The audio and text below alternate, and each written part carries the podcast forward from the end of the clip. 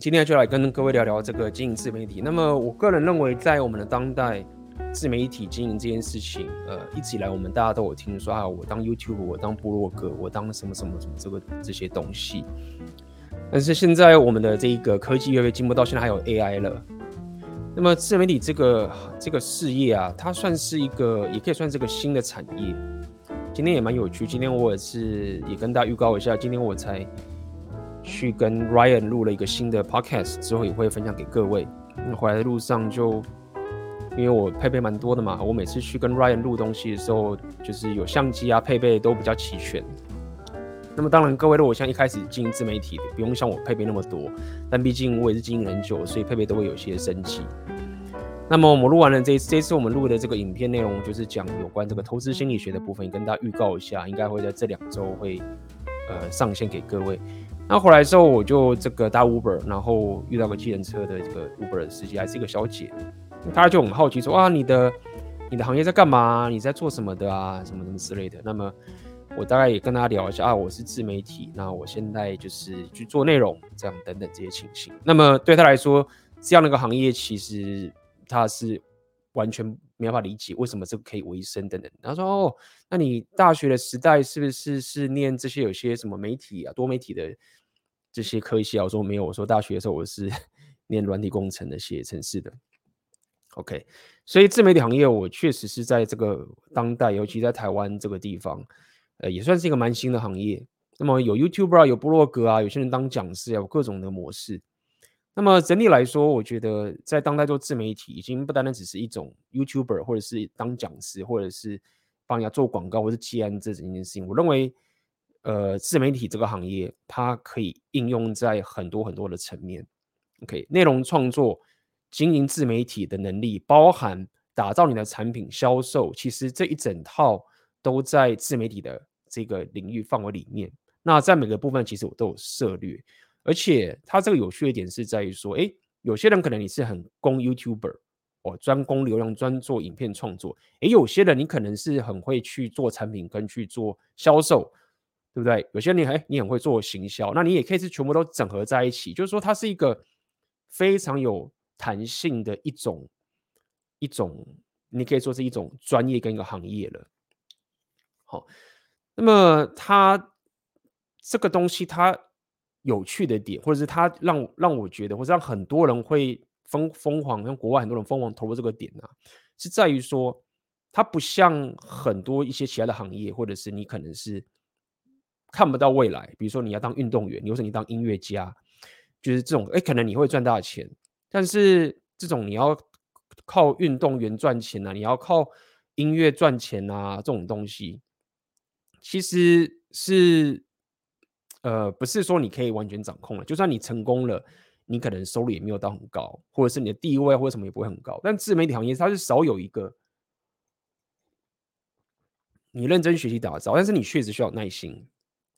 努力学习，努力打造，然后你你只要是愿意去行动的人，然后你又有对的方法，它是一个长期上来说是呃很 solid 的的一个你会有回报的一个行业，可你是会有回报的行业，而且它的回报的模式又不是说只有一种，比如说哎你流量没有你就不行，哎没有很多人流量不不高，少少的，这不是只有各位看到台湾这几个，像我最近看到国外有些频道也是一样。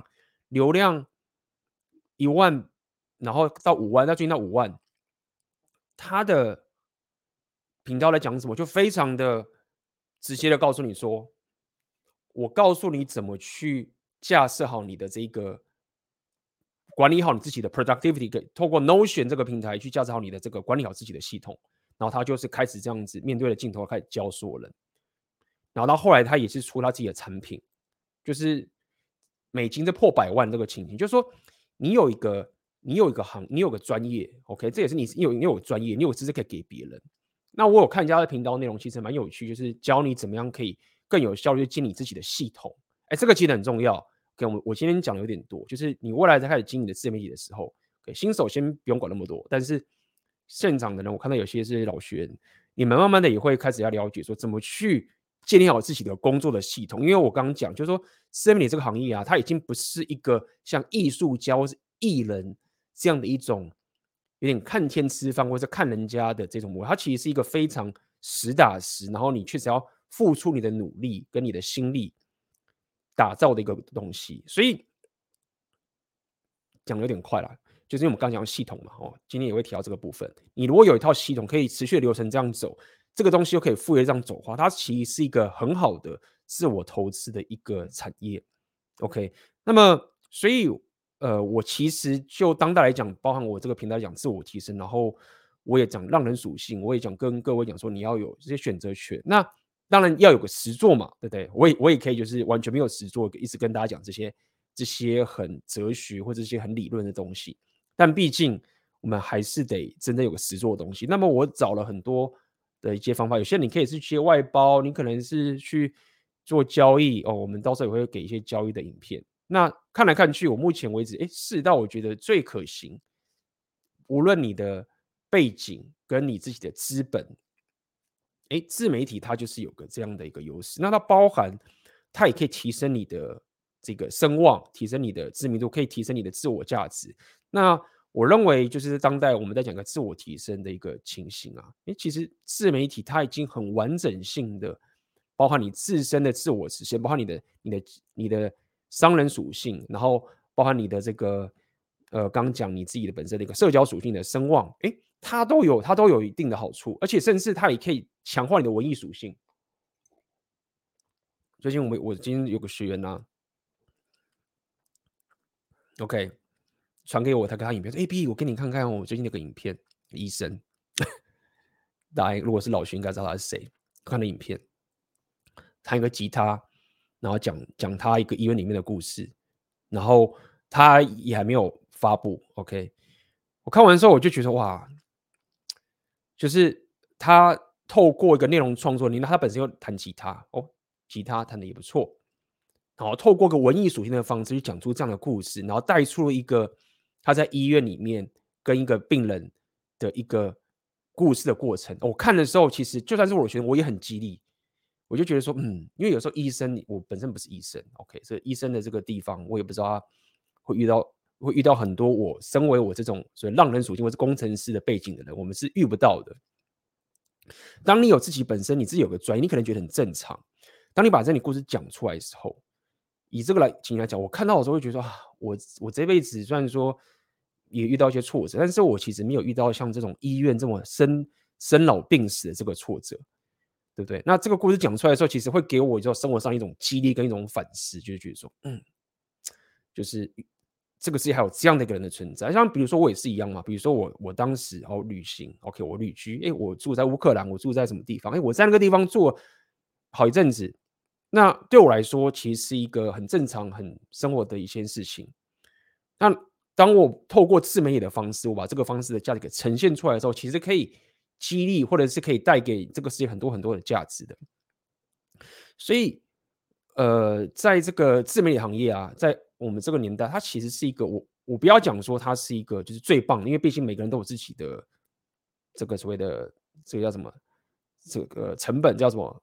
机会呃投资报也不是投资报酬率机机会成本。OK，有些人可能你现在有一份很重要的工作什么什么之类，但是自媒体这一个这一种。模式，它是一个系统化的一个模式，可复制。然后现在我感觉也没有到饱和的这种情形。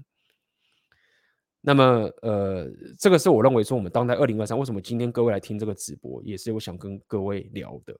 OK，好，那么一开始我就来跟各位讲讲整个自媒体，你在整个旅程你会经历过哪一些东西？OK，然后我。今天这个直播，我就是可以尽量的减少你在这个过程中可以少自己去就是摸索的这个情形。OK，未来你现在遇到什么样的一个历程，今天的直播我就会告诉你。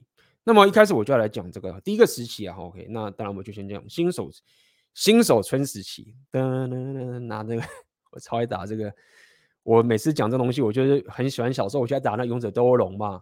那新手村对不对？或者是以前小时候我打电话玩那个天堂，对不对？新手村打东西，对，就是我们游戏一开始就是有个新手村，对不对？一开始就帮你不是每个游戏都像是我不知道，后来现在什么魂系列那个已经比较后期了，我就比较少玩。就是魂系列就一出去就是一个大魔王，然后砍你一刀就死掉这样。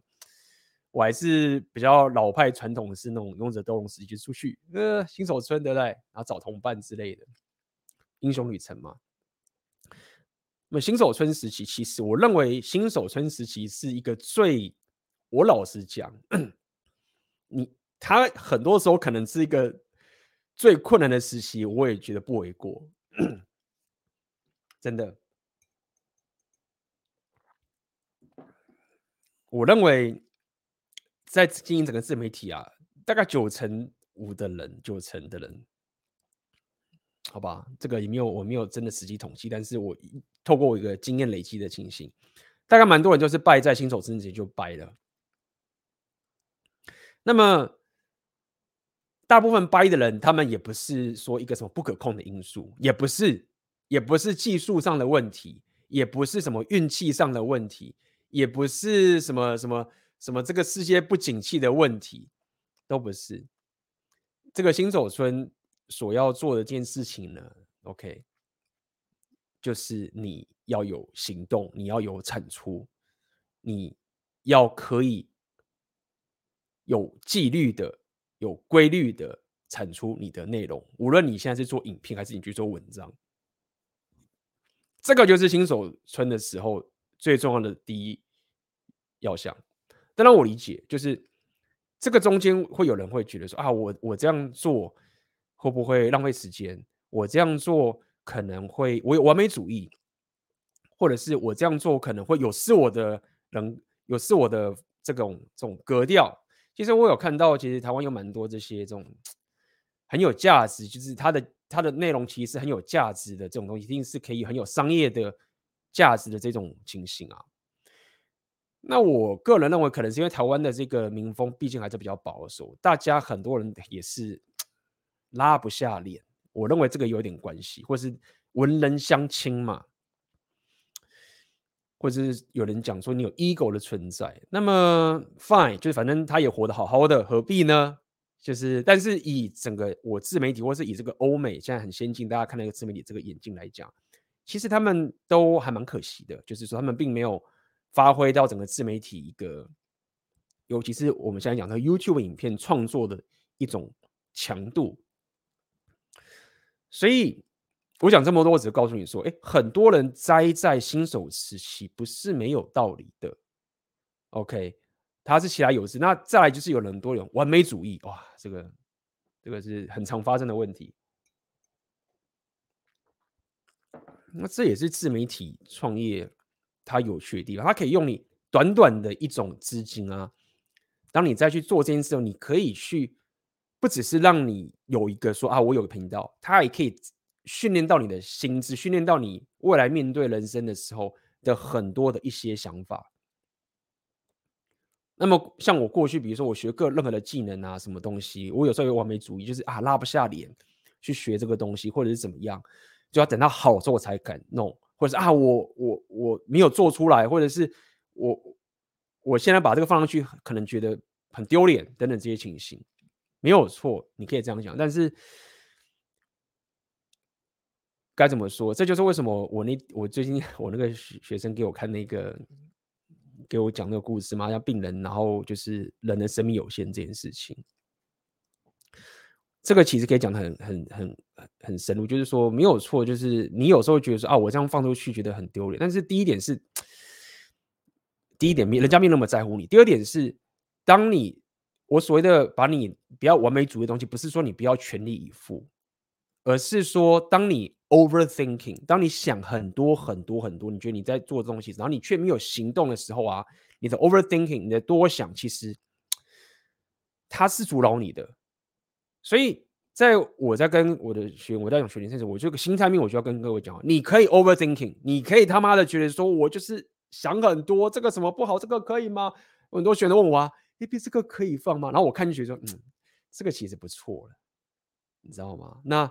他来问我，就是觉得说他很纠结，我可以感觉到他很纠结，然后他 overthinking。但是无论你怎么多想，fine，你有行动，永远记得这件事情。OK，我不是说你要无脑的行动，我也没有要你不要 overthinking，不要就是一直在那胡思乱想。我只是告诉你说，在你拖延的时候，或者是在你觉得犹豫的时候，当你完美主义的时候，当你说哎，伴随着行动去走，它是一个必要条件。那也许不是说有做就一定全部都有，但是它这个必你不做就一定没有。那有趣的是，大部分的人都会败在这个地方。但我理解为什么会败。第一个，我刚刚讲，就是他们根本做不够。这个 YouTube 这个这个，或者说这个自媒体这个行业，它有缺点就是说，哎，他很少有 Magic Pill 的。很多成功的 YouTuber，很多成功的自媒体的创业，他们过去都累积多少个内容，无论他多么厉害，我的频道也是，或者各位看到各种频道也是。最早期内容一定都是破破的，都慢慢起来的。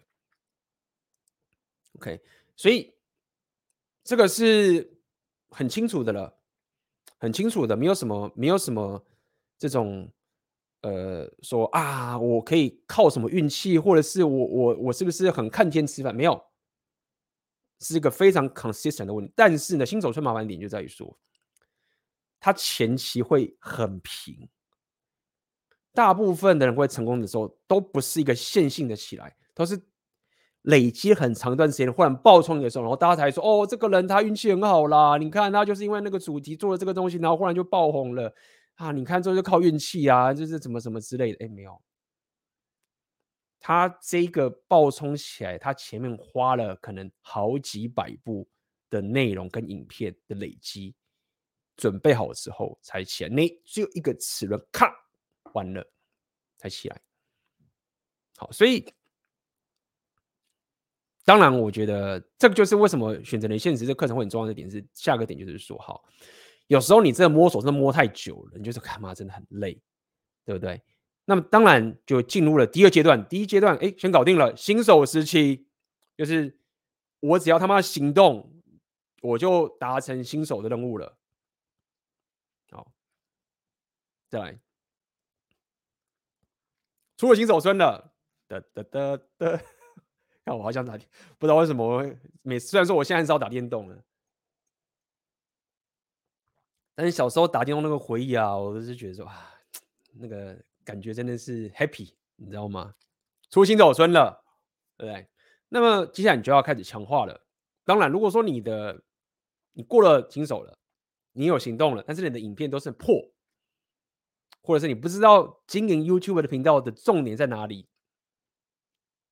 那你还是可能可以成功，可以哦，但是你的几率就比较低。不是，就是很多人讲啊，你那个什么 YouTube 那些技巧都乱来，根本不用那些东西，你就是打开麦克风一讲，也不用在那边什么灯光什么挖沟，YouTube 又不是什么地，哎，他讲没有错，有些人是这样成功。但是如果说我们要用一个比较理性、客观的一种有量化的这种东西的话，你的内容要变更好，你成功的机才会提高。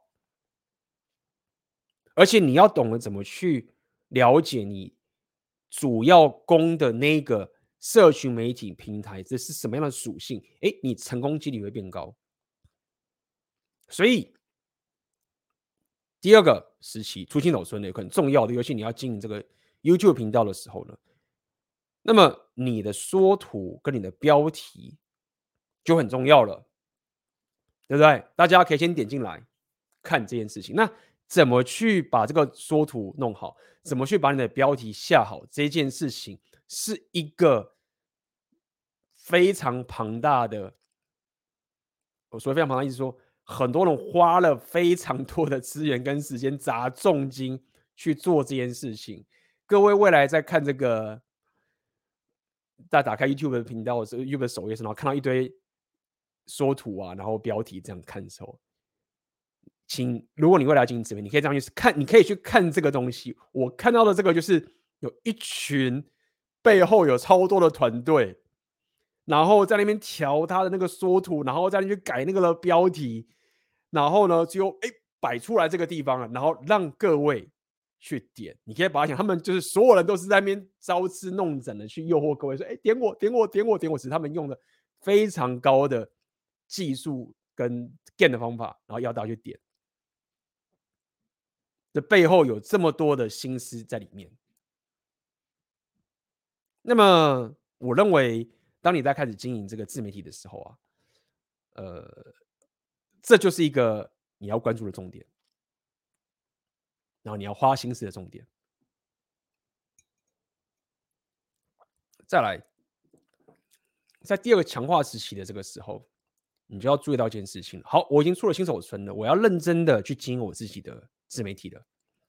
重点来了，你要了解，当你要变成一个所谓的自媒体的专业者好了，你的生活、你的工作流程，你平常走在生活的时候啊，你看待或者是你去思考，或是你在反映的东西都不一样。我什么意思？比如说，各位各位，如果像你是工程师好了，你自己也可以感受，当我是个工程师，不是我是 coding，或者是我是研发工程师。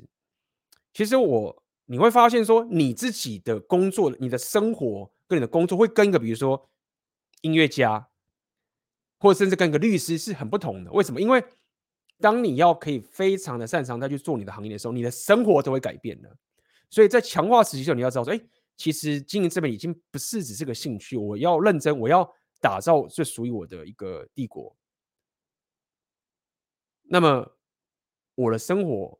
跟我面对这个东西的方法跟态度就改变。那我什么意思？举例来说，哎，你可能开始想主题了啊，我要我要做什么主题？我频道的 niche 是什么？对不对？我要做什么样的主题？或者我我这个该怎么办？哎，你就要了解说，其实我平常走在路上，OK，当我看到什么任何东西，我有个想法处理说，我马上。拿出我手机，或是拿出我小笔记本，去把我当时的东西记下来。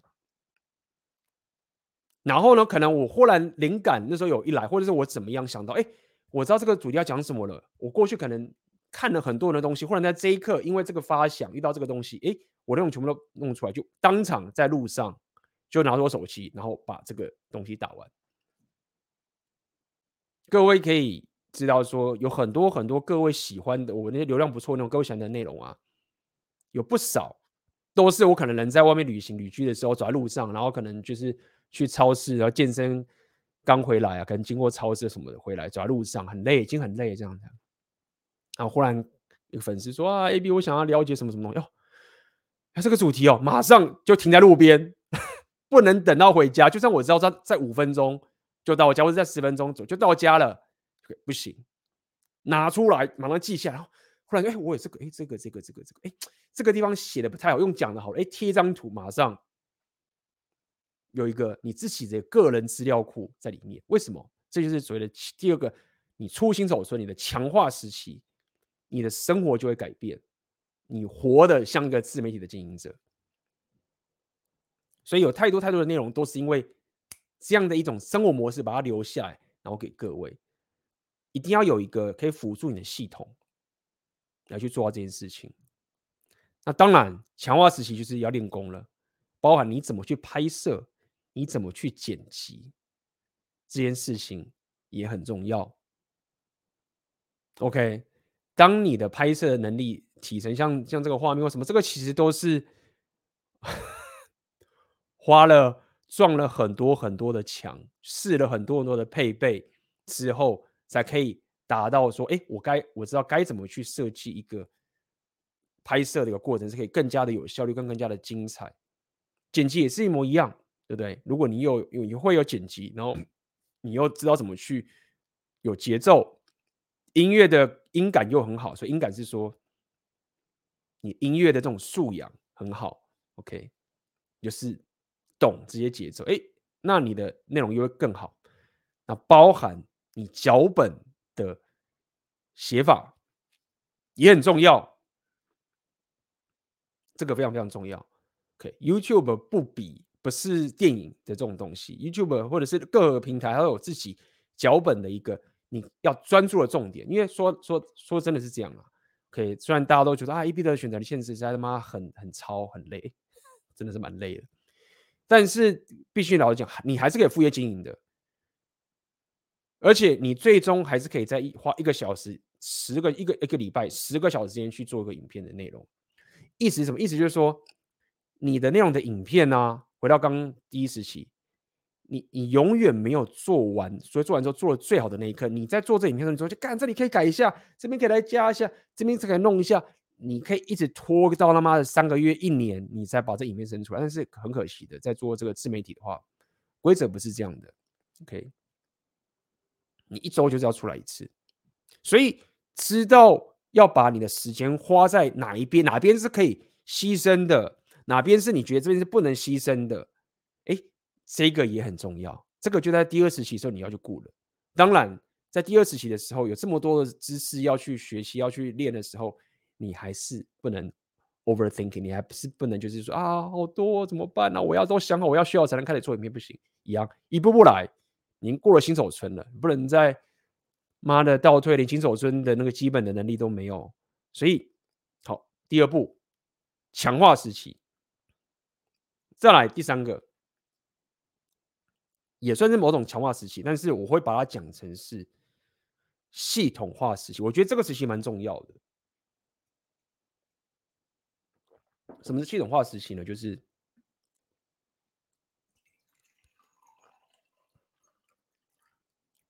当你开始了解说，哎，我知道我这个随时随地要带个笔记本，然后记，OK，这样子。已经变成我生活习惯了，我已经活得像个这个自媒体经营者。哎，我也开始去学习各种加强我内容能力的这个状态。哎，我缩图标题我也下花了心思，慢慢去练，慢慢去学。但第三个时期，我觉得很重要的是一个，你要把你这一整个东西变成一个很系统化的一个方法去操作。你已经很规律的了的生活了，你不是啊。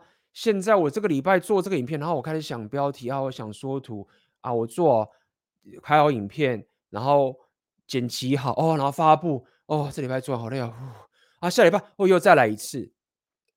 各位，如果你现在有在上班的，或者是你在一些大公司上班的，其实你们公司如果有一些，比如说你是软体公司、大公司啊，你们公司的一些什么一些什么 CRM 系统，或是你们这些专案系统啊，其实他们都是有些智慧所在的。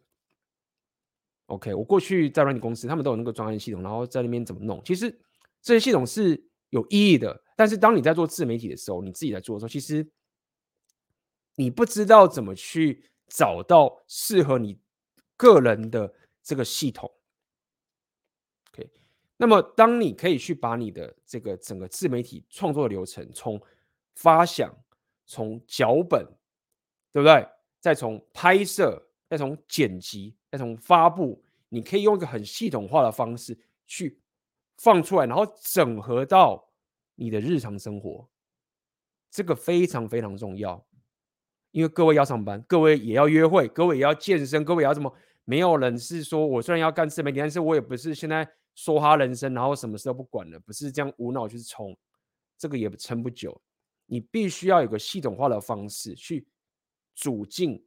你现在的生活里面，所以真正在做自媒体，你要可以走得长久，你就必须要进入到这个流程、这个系统化的时期，因为是要看长期的。OK，那么系统化时期，我可以给各位一个想法，怎么操作？你可以把说，哎，我这边有五个。我是想脚本，我有拍摄，然后剪辑剪脚本嘛？诶，过去你可能是一个礼拜拍个影片，你可以不用啊。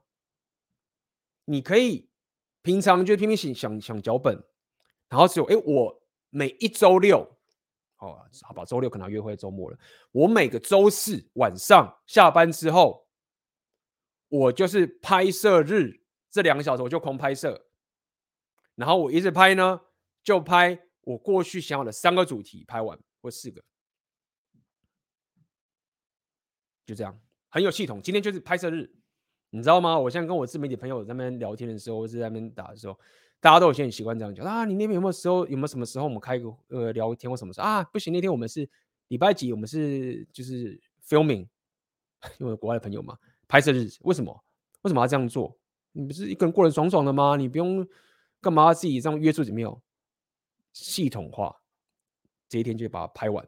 哎，你就拍完这么多之后，再慢慢的去剪，所以你会进行变成一个工厂，一个很有效的工厂。我建议各位，就是现在有些人你们已经到这种中手这种情形啊。我认为去思考你现在在进这个证明的时候，你这个工厂模式是什么？很重要，应该是新手到中手这个部分，你需要这样操作。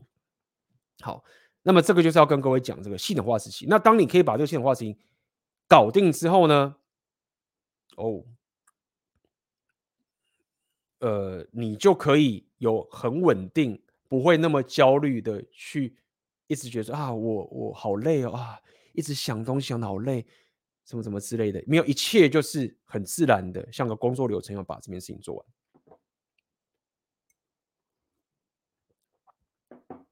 再来，最后一个变现时期啦。其实我觉得选择年限时这个课程里面，它跟很多一般的自媒体不一样的点是在于说，我自己观察下来，大部分在教你自媒体的课程啊，他们要么就是只是教前面内容部分，可能教你写脚本，教你做内容，可以教你怎么去更有效率的做影片。但是我很少看到他们会完整的再把最后这个变现时期。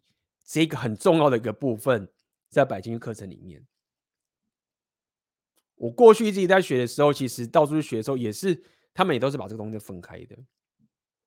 所以其实当初我在设计我选择现实的课程的时候，我会觉得说，我当时一股脑说干，就是把我所有的功力都传授给你。但是我后来有最近在想说，有一点怎么讲，大家可能会就是资讯爆炸。但是我有看看，我是有些学员，因为有些学员他们也是可以举一反三，你知道吗？就是有些学员他本身过去就是已经有些自媒体经验，就是他一教选择年限的课程，哎，马上用到变现时期就开始赚钱，也是有。那我觉得说，那这个部分其实也是很重要。所以我讲这么多，只是想跟各位讲，就是说其实我会讲说这一整套的点，就是说我以我自己的这个角度去跟各位讲，哎。你到最后有个变现时，其实是你个一整个自媒体经营最后的一个 module，然后这个变现时期你把它组装完之后，啪，那这整个生态系统就算是完成了，一一人公司的部分是完成了啦，好不好？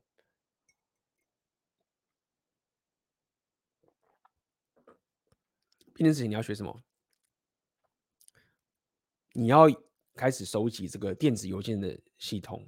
收集你的 email 的名单，你可能会有自己的网站，你可能要懂怎么去打造你的线上产品。那线上产品有很多啊，你可能是线下的实体讲座，你也可能是线上的课程，你也可以，你可能是一对一的咨询，对不对？你有可能是 podcast，你有各种的情形。但是打造产品的方法跟打造一般你平常在做单独内容又不太一样，所以在变现之前，你就开始学怎么去打造这个产品了。对，你要去。学怎么去写这个哎，销售的网页该怎么去写，它的模组该怎么去写，对不对？然后你自己有刚讲个人网站，个人网站我认为一开始大家不需要，所以我特地跟刚跟大家讲，变现时期就是才有网站，你知道吗？所以一开始不要做网站，就是我一开始做自媒体，我要架网站啊，我要什么 logo 什么东西，那个不用。你你做爽没关系，但是还没有那么有效益。变现时期的时候可能才需要，你可能变现时期还不需要网站也可以，对吧？也是可以。那当然，最后面还有一个很重要的一个东西，就是自动化的金流系统，对不对？你你自己，假设你自己架网站，你不想要去给人家抽成，就抽十趴、二十趴、五十趴，你要架自己的网站，金流自动金流，哎，也需要。那这个自动金流，其实当时我在。研究的时候也是他妈的研究很久。其实台湾在这部分其实并不是非常非常友善啊，大部分你都要去找国外的知识。那金流这个部分，你不是研究国外知识就可以的，因为金流是有这个金管会有这些法规的问题，很多工具是不能用的，对吧？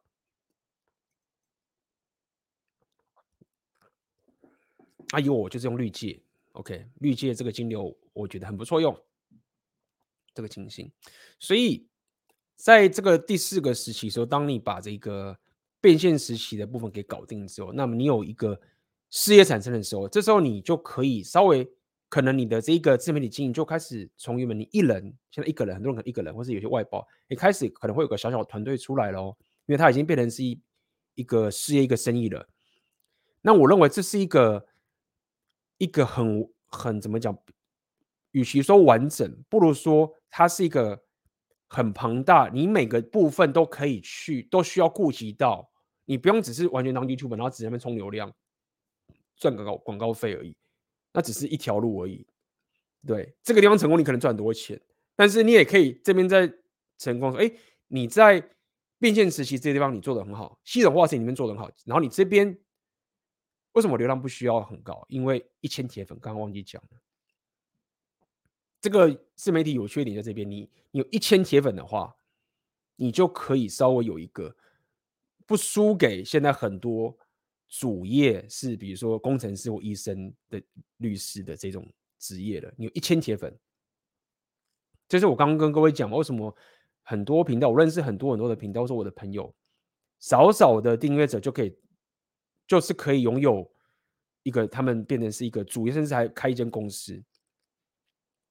因为他们在后期这个变现时期这个地方，跟系统化时期这个地方，他们做得很到位。那么他们本身自己的主业，自己的那个价值又非常的好，智力属性很高，大家买单呐、啊？你要解决我的问题，我就我就我就买单呐、我不需要，就是一定要是你流量很高才行啊，懂意思吗？所以整个选择连线，我觉得它。有趣点就这样，就是你其实整个技能数很广，然后整套在这个地方，你每个地方都可以去拿你擅长的去练。哎，有些人擅长在冲流量，哎，有些人搞不好擅长是不做影片，做这个像二点零的时候，选择那些二点的时候，其实很多人其实都是没有去做影片的，而是比如说写文案、电子书。做图片，哎，也行，对不对？OK，好，差不多了。今天来跟各位讲这四个变现，呃，这四个时期：新手，然后初新手村、系统化跟变现时期。这一整个就是你进这边，你大概会遇到的一些情形。OK，那我就最后再跟大家总结一下，用一个快速总结。如果说你想了解这整个时期整个过程，其实说到底就是这个样子。一开始的时候不要完美主义，先开始做。因为你说 A B 我都听烂的，我知道你听烂的，但是每个人还是一样办不到，就是这样，很多人都办不到。你办了，你就过新手了。新手村最大的挑战就是不要完美主义，要去透过行动，尽管你 overthinking，你也去行动。好，接下来第二个时期，你开始要去强化，开始去了解这个地方。怎么变得更好？慢慢去累积，哎，搜图、标题、内容，去练这些各种技能，然后持续的累积，哎，持续的走，哎，再来，你要开始有系统化，你要可以去把你的生活变成知道说，哎，我是身为一个自媒体创业者的时候，创作者的时候，我的生活变这个样子，OK，我身上的工具、我的思维、我的生活会开始不一样了，然后慢慢的开始去用个系统化的方式打造出你的工作流程。那这每一步其实都是慢慢累积啦。OK，现在我知道最近有些学员问我一些问题，我就知道，哎，你们可能在系统化时期这个地方又遇到一些问题了。哎，用什么样的工具？这蛮有趣的，可以一直去学习跟提升。好，最后面哦，这也是一个门槛，变现，你要开始卖你的产品了，你要开始有收入了，你要开始做销售了。OK，那到这个最后一个时期也是一个门槛，完整。当你推出自己的产品卖过的时候，哎，你就知道说，哦，我把这一整套自媒体的这个事业就通了。然后呢，你可能就会，哎，好，我现在这个地方，我可能回头，哎，我去外包剪辑师，或者是我可能换我的配备，再回头去投资之前前面所有东西，那整个生态系统就会一直往上发展。好，OK，好，那么今天今天这个直播就到这边结束。然后待会各位如果有问题的话，欢迎在聊天室上面发问。好不好？那这个金融战士，待会你先感谢你的抖内，那你的问题，待会我们在这个中场休息之后，我再回答你，好不好？OK，来哦，那我们先中场休息，待会有任何问题，请在聊天室发言。OK，休息一下，待会马上回来。欢迎回来。OK，那金融战士来，AB 大现在刚分手，情绪很大，该如何调整，让我的交易跟健身都有点影响到？OK，好。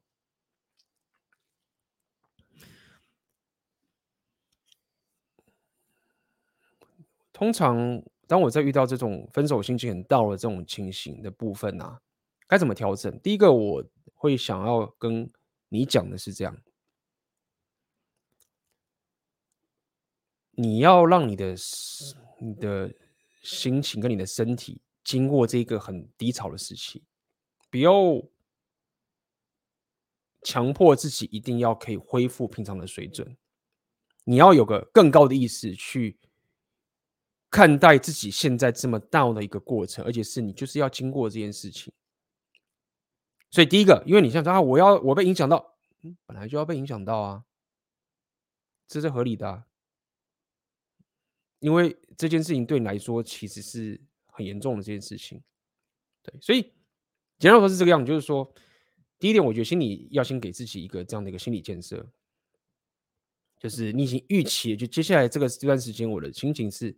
蛮 down 的，OK，但是呢，你了解一件很重要的事情是在于说，任何在这个旅程上提升的人，都一定要经历过这种高低起伏。不管你在做交易，自己是做交易，你也知道啊，有涨有跌，都该经历到的，对不对？所以你可以写写日志。我我认为该这么讲好了。通常我遇到这种问这种时候，我就告诉我自己说，好。我怎么样把这样的一个事情当做是我人生的一个机会？因为我没事不会想让自己分手啊，干妈的，这很痛苦哎、但是我现在遇到了，干他妈现在遇到了，我要怎么赚回来？我要这怎么从这边得到我人生很重要的教训？第一个我会写日志，好好的，因为你真的你现在已经忘记你十年前没有写日写日志那个时候你的一些想法思维了。这个其实是很浪费的。我非常感谢我，我过去有写日志的习惯。当我现在人生遇到问题的时候，遇到一些困境，我回去看以前日志，你知道吗？那个你的脑袋真的没办法去记下你当时遇到人生困境的一些状况，跟你当时的处境，你会忘，因为你都一直在提升。你我现在提到现在了，我我真的就很难想象我十年前的我当时，或者五年前的我当时是什么样的状况。所以，好，现在分手了，在你。这么长的人生的过程中，就是会遇到类似这样的事情，遇到了，我可以怎么样让它变得更好？写出你现在的状况，观察好你自己，认识你自己。这个东西它非常非常有效。当你在写的时候，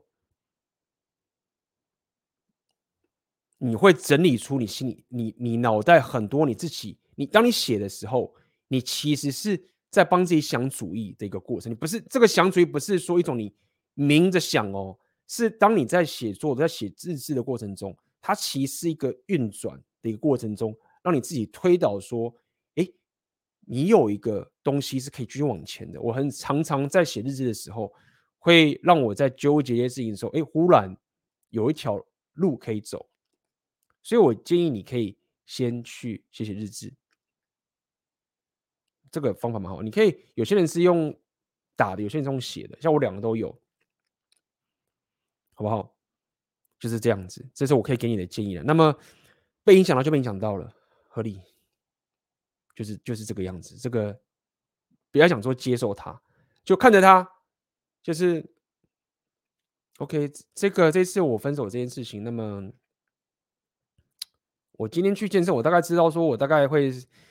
少少少取十公斤啦，可以啦，因为最近心情刚到嘛，我我都是类似这样去思考的，就是我已经预期说我会去健身，我知道，那 今天大概会是这个样子，那我给我的身体大概这个状况，哎，你觉知很高，而不是说啊，哎，妈分手，哎，我应该要去健身，啊，我健身怎么现在力量降这么多啊，我怎么这么这么神，怎么说？你你这样刚好反的操作，我反而是另外一个方法去操作，就是哎，今天去健身。大概会少举一些东西，然后可能会稍微分神一下，不过合理。那我慢慢把它抓回来。啊，今天就要先过去，因为这段时间就要这样过，对不对？写写日志，看看自己有没有什么东西可以捞一下，把分手当做是一个机会。那这个就是我可以给你的这个一些建议，好不好？来，请问 A B 的笔记系统怎么打造？比如说该如何分类？我常在归类的方式有一部曲，另外有一个 inbox 收集之类再归类吗？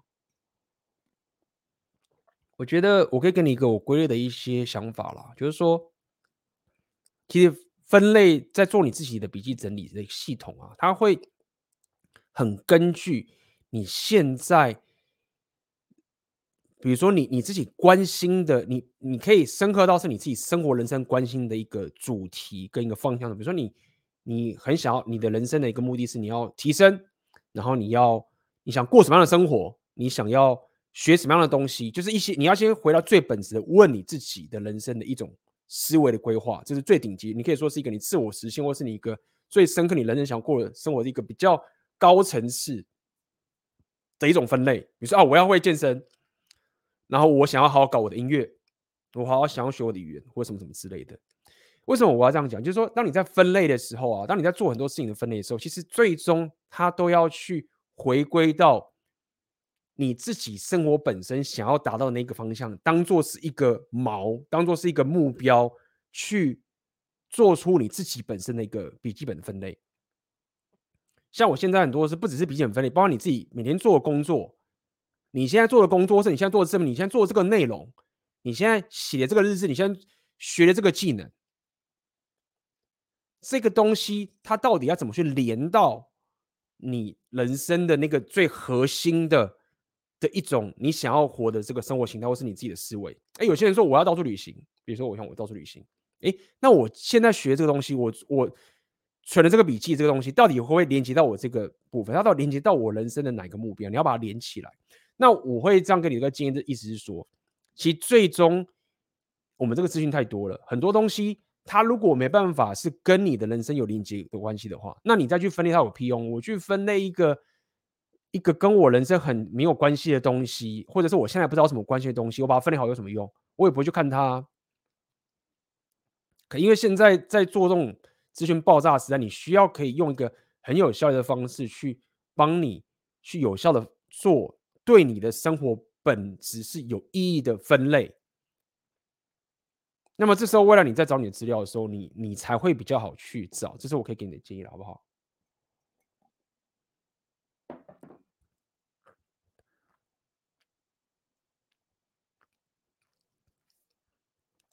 好，那 Andy Andy，请问 AB，我想做不出镜的 Podcast 形式在 YouTube 上会不会做不起来？还是这是 Overthinking？是的话，有没有方法处理？谢谢。是应该这么说好了。如果说你做的是 Podcast，你没有画面的话，那么确实你就可以，你就是专攻 Podcast 这个平台就可以了。因为 YouTube 这个平台毕竟还是有画面的，不对不对？如果你只是把这个 podcast，然后贴一张图放里也是可以，但是大部分它的流量其实是不好，它只是一个顺便的作用，它的长期上有效性是不高的，它是有限的，没有不行，但是它有限。所以如果说你真的要专心做 podcast 的话，我认为你就是专心把你的，呃，你如果不出不出镜的话，你你的这个内容的形式，你就是要刚好很符合。这个 podcast，那你当然可以在经营，比如说你的 Instagram，透过 Instagram 这其他的东西做一些二 D 的缩图或这些图片，你人没有出来，然后去经营的自媒体也也是可以，好不好？就是然后你把你的 podcast 放在 YouTube 上面，我认为你不用有太多的流量上面的期待，就摆着，你势必这种经营模式会比真正人家是做影片的的这一种模式会有就是决定性的。弱势啊，这样讲白聊就合理嘛，因为你做 podcast，好不好？所以我会建议是，你如果做 podcast，像我们这一次这个，你可以看我的这个影片啊，那个软工聊工通，威翰他做 podcast 做的蛮成功的啊，OK，做的很成功啊，所以呃也搭配 IG 的经营啊，这两个搭配很不错。IG 是一个现在也还算是一个，我觉得除了 YouTube 以外，我觉得这个我蛮喜欢的一个。社群媒体经营的一个平台，好不好？就是这样子。那么长期上来说，我认为，呃，我不得不承认，就是一个有画面式的 podcast，或者是一个访问式的 podcast 的难度是蛮高的。蛮高。但是我个人认为，就是说，如果你有决心哦，就是说你就是想要挑战，OK，以我来讲的话，我觉得是可以挑战这种画面式的 Podcast，然后你稳扎稳打嘛，练基本功嘛，对不对？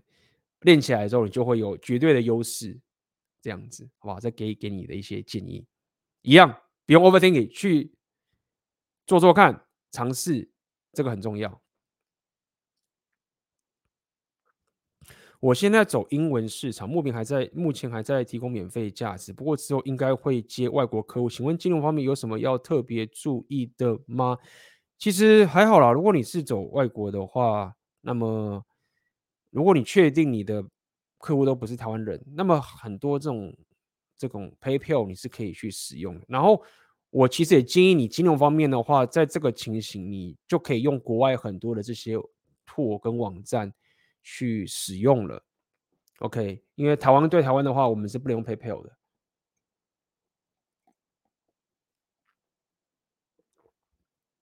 那么要小心的是，你要去算一下他们的手续费。PayPal 抽成抽的蛮高的，那 Stripe 像这样的这个平台，呃，申请也是不容易，所以你可能会去要依靠这些第三方的平台来去建立你的金流的部分，这是我可以给你的建议，好不好？我写日志都有点跳跃，久了回去看就看不太懂。OK。那么，这也是蛮有趣的啦。通常我有时候看的时候，大部分我其实都可都可以让我回想起当时的一些状况。看来你写日记是写的非常的天马行空啊。为什么在比较欧美盛行背包客旅行，而且能接受出国搭廉价？飞机跟便宜 hostel 方，相反，我们台湾人出国能接受联航的很少，都搭一般航空，住也是住一般旅馆。我们收入明明比他们还低，可是出国开销却比他们花钱。其实我觉得，因为毕竟欧美他们台台湾在亚洲这些文化，我们是非常的集体主义嘛，我们是蛮还是相较于欧美这么独立的一个的一个文化，对不对？我们比较，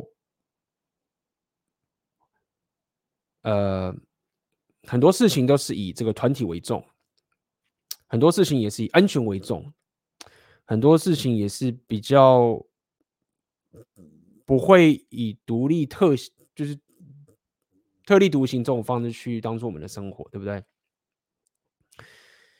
所以因为这样的原因，我认为它也会影响到。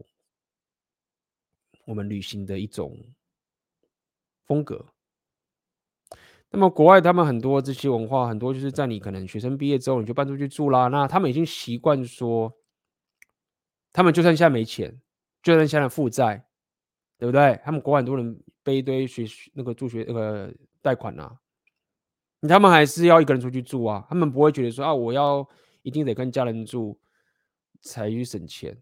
他们比较不会，还是有，但是比较不会。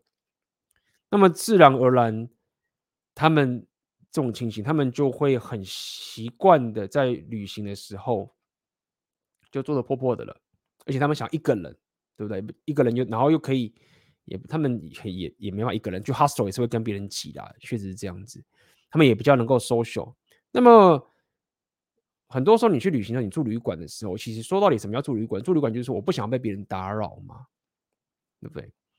那么以一个台湾人来讲的话，我们一般人出国比较不会感觉说，我出国就是要去认识新朋友，可能都会觉得朋友啊，不知道怎么去跟他打招呼啊，或者是怎么样，可能出国也都是跟朋友去，或者是自己就规划好这个行程，对不对？那自然就会觉得说，那我住旅馆。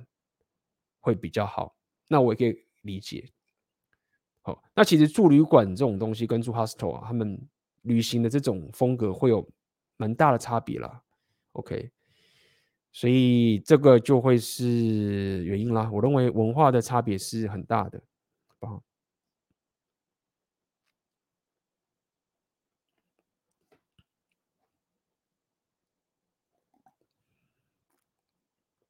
如果我学 VTube 频道，弄个人物在画面上配合 Podcast 音频，能不能解决？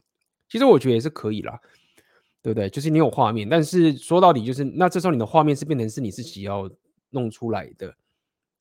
那么我本人是没有用过 VTube，因为我都是露脸嘛。但是你要了解一件事情，就是说，其实当你在做 YouTube 的时候，那么这整个画面的呈现就是一个你内容说故事的一个方法。OK，如果你只是贴一张照片，那么就是一张照片，那这个说故事的这个呃维度是很低的。那么当你用个 VTube，至少它有动。其实很多这些 YouTube YouTube 的频道，他们没有露脸啊，他们也都没有露脸，他们可能戴面具或什么的，也是经营的很出色。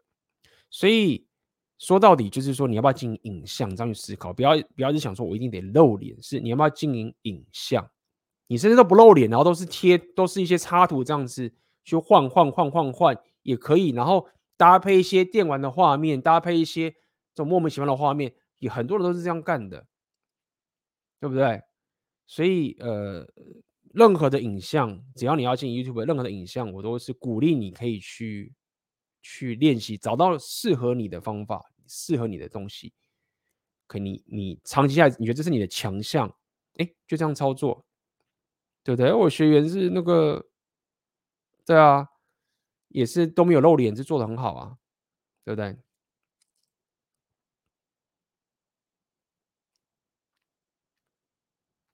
？OK，感谢 Josh Wang 你的抖内，好不好？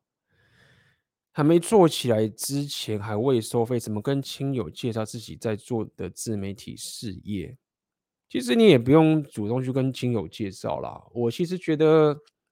当我做频道的时候，做自媒体频道的时候，我也不会主动去跟我的朋友介绍。那除非他们会来问这个情形，然后其实我都是会草草带过，可能就是啊，就做好玩的啊，记录一下自己的生活，然后等等这些情形去讲就可以了。那么我也不认为你要透你长期上来要透过这个，你不要想要透过亲朋好友的方式去去去怎么讲？累积或者去当做是你，呃，打造你自媒体的一种长期策略，这个是不好的。除非你是很特例，就是你可能家里有这个资源，然后什么他认识谁谁谁，然后什么那种是比较特例。我说一般来讲的话，你的这个亲朋好友不是一个专业的自媒体的经营者的时候，哦，那我认为你不用特别去跟他们聊这个东西，或者去，或者是透过他们去分享，也都不用。我认为这个都不用，你应该是要赶快的去，当然新新手村破了之后，然后去赶快去找到属于你的受众。所以这样跟你讲，就是通常就是啊，我记录一下我自己的生活，然后我最近刚好就是兴趣，然后学学拍影片，然后做这个我觉得蛮有趣。下班没事干，其实 其实是下班都在忙着，真的在做影片，也不是没事干，然后这样就带过就好了。OK，不用太过张扬的去讲这件事情。嗯哼。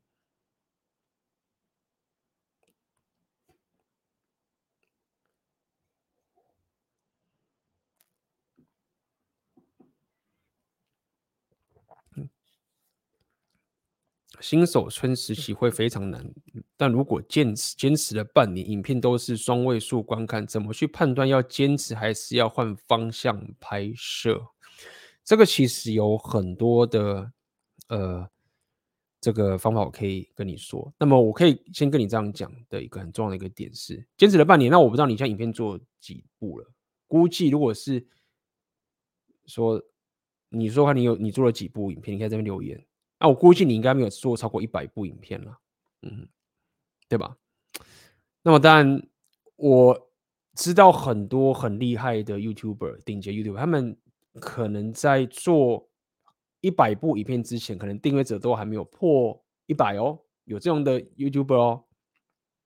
OK，那么当然我不是说你就是说啊，你就是无脑不用紧张，我只是告诉你说，你现在这个遇到状况，你不要觉得说啊，我好像特别烂，没有没有没有没有，就是。很多 YouTuber 都是这样子来的，在摸索。那么，我要我可以跟你讲几个点，怎么去加强。我认为一样，我刚刚跟你讲的，你可以去研究你的缩图、跟你的标题、跟你的主题来下手。OK，那我跟跟你讲一下哦，这个选择的现实我会讲的更深，但我现在就先透露这个很重要的、很多人不知道的秘密，不讲秘密啦，就是新手的 YouTube 都不知道的。OK，老学员都知道这个东西了。当你在做影片的做一个影片的时候啊，你是先想好缩图跟标题才开始去做影片，因为观众要去看你的内容，他是先看到你的标题跟缩图才点进去的。但是大部分的人新手的 YouTube 的内容，他们怎么操作？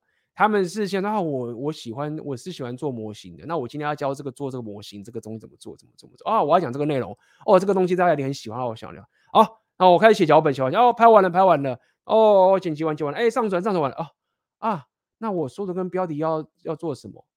大部分的人都是在最后面才去想标题跟缩图，尤其是新手，专业的 YouTube 都是这样，在做任何事情之前，先把标题跟缩图搞好，这样子其实是一个最可以去累积你流量的一种策略。那么当然。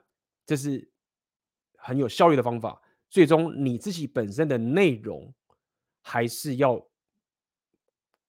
够好哦。那这个就是硬实力的部分。所以这是我可以给你一些方向了，好不好？我不知道你现在的问题是是在可能是你内容不够好的问题，懂不懂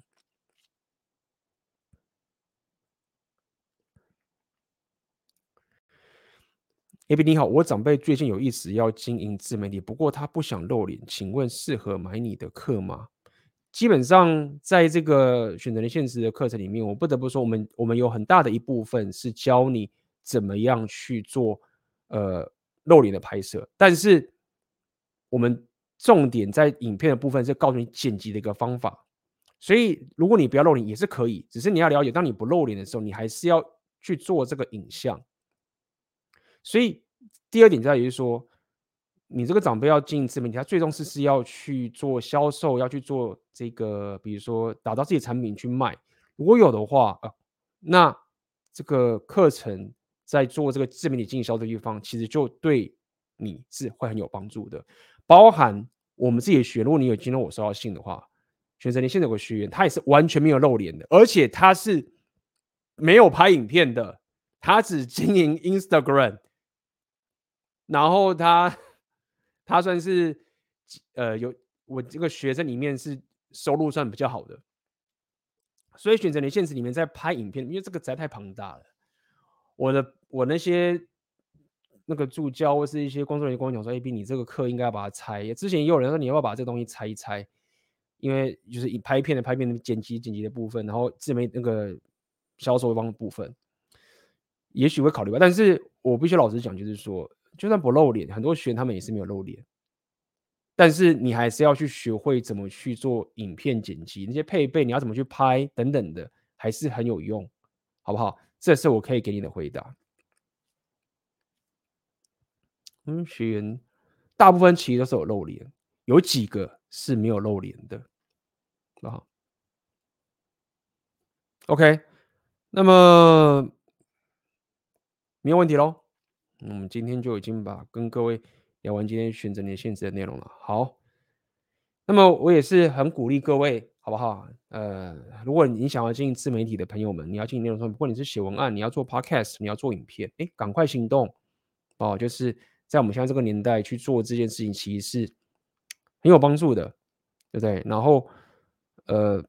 当在做的过程中，一定会有很多的事情要学习，然后你有遇到很多的这些挫折或者什么什么东西，这些都很合理、很正常。但是我认为，在当代这个自媒体是我们说众多里面创意里面，它是成本最低又很泛用，然后又是可学习，而且它又可以副业经营。很多人说：“哎，B，我现在做这个，我有主业，我有家业要要继承，为什么的？我怎么办？”很好啊。家业去继承去做啊，这个副业做不不冲突。